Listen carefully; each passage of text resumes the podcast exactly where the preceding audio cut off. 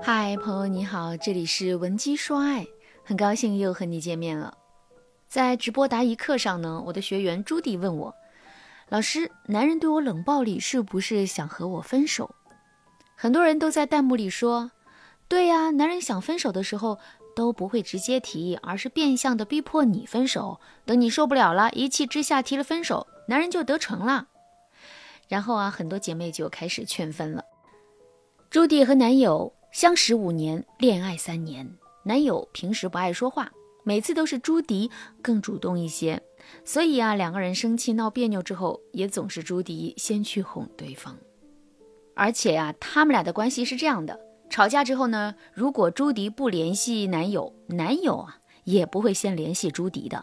可是，如果朱迪先联系了男生，男生就会先道歉认错，哪怕是朱迪在电话里大骂男生一顿，男生也会一直哄着朱迪。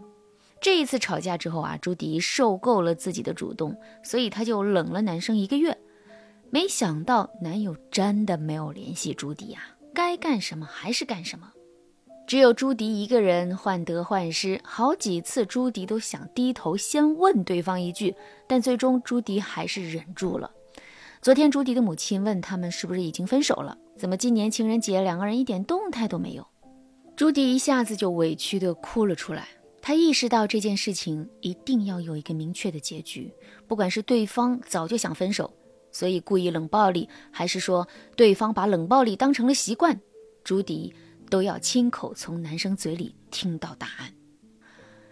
我知道啊，直播课上的姐妹劝朱迪不要和男友在一起，是因为大家都知道，在感情中冷暴力是一件很可怕的事情，真的很折磨人。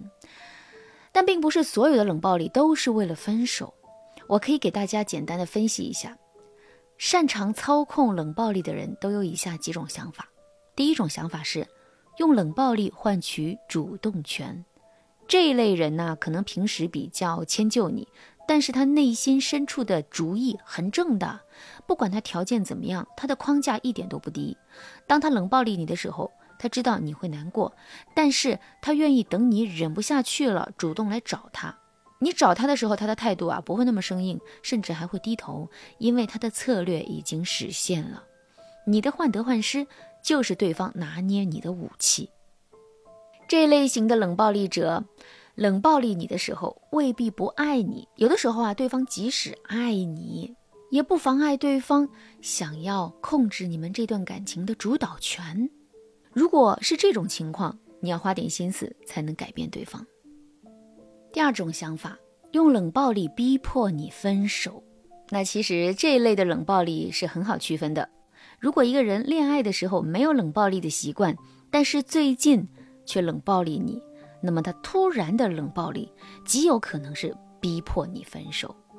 那如果对方平时就擅长冷暴力，你分不清他是何居心，那么你主动找对方的时候，对方态度也会很冷，你会觉得对方连个台阶都不给你下，实在太过分了。通常逼你分手的冷暴力是哄不好的。第三种想法是用冷暴力逃避问题。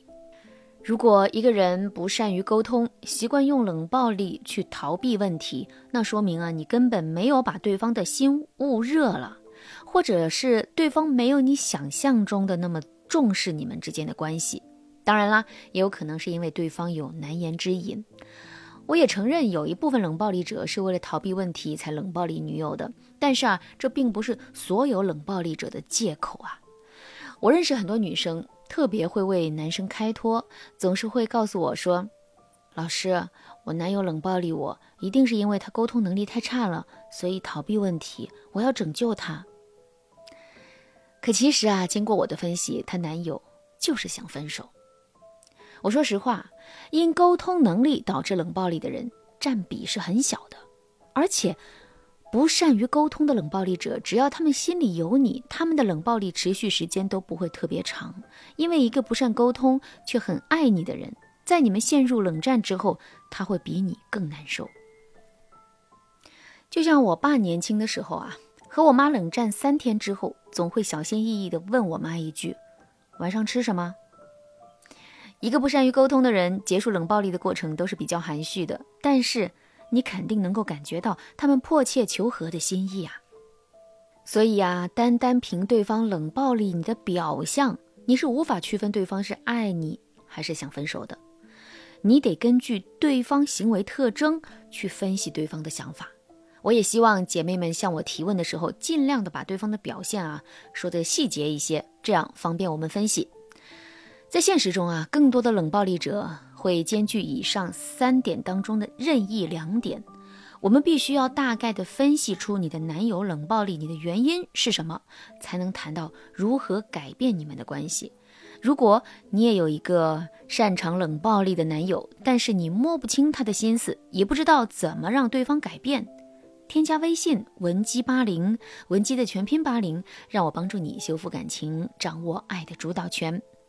好，那分析出原因之后啊，我们该怎么结束对方冷暴力的状态呢？你要先学会强化自我可控。你可以想一想啊。为什么对方的冷暴力能拿捏你的情绪呢？因为你们之间的权力不均等。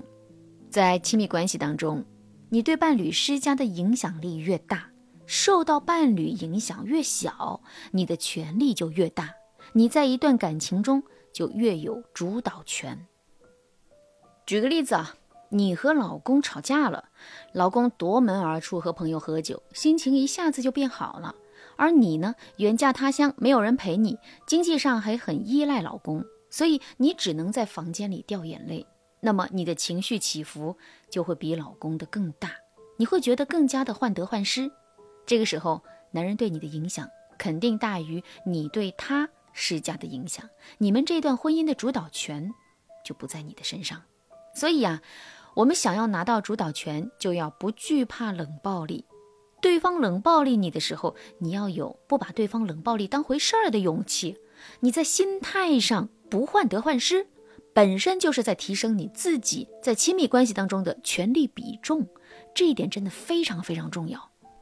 要做到这一点，你要客观的评估你们这段感情里，你在情感、经济等方面对他的依赖程度，并有意识的降低这种依赖。让他觉得你不是非他不可，同时你要增加可代替对方的事物，比如工作上的目标、闺蜜的陪伴、你自己的爱好等等，这些东西都可以帮助你控制自己的人生，这样其他人的冷暴力就控制不了你。这个方法可以遏制对方用冷暴力控制你的想法。等对方发现你不在意对方的冷暴力时，他拿捏不住你，就会来主动找你。当然啦，这只是遏制冷暴力控制的最简单的方式啊。针对不同类型的冷暴力，几种原因交织导致的冷暴力，我们有更高阶、更实用的技巧去化解。如果你想知道怎么获取这些方法，添加微信文姬八零，文姬的全拼八零，让我帮助你打好爱情里的翻身仗，让你越来越幸福。好了，今天的内容就到这了，感谢您的收听。您可以同时关注主播，内容更新将第一时间通知您。您也可以在评论区与我留言互动，每一条评论、每一次点赞、每一次分享，都是对我最大的支持。文姬说爱，迷茫情场，你得力的军师。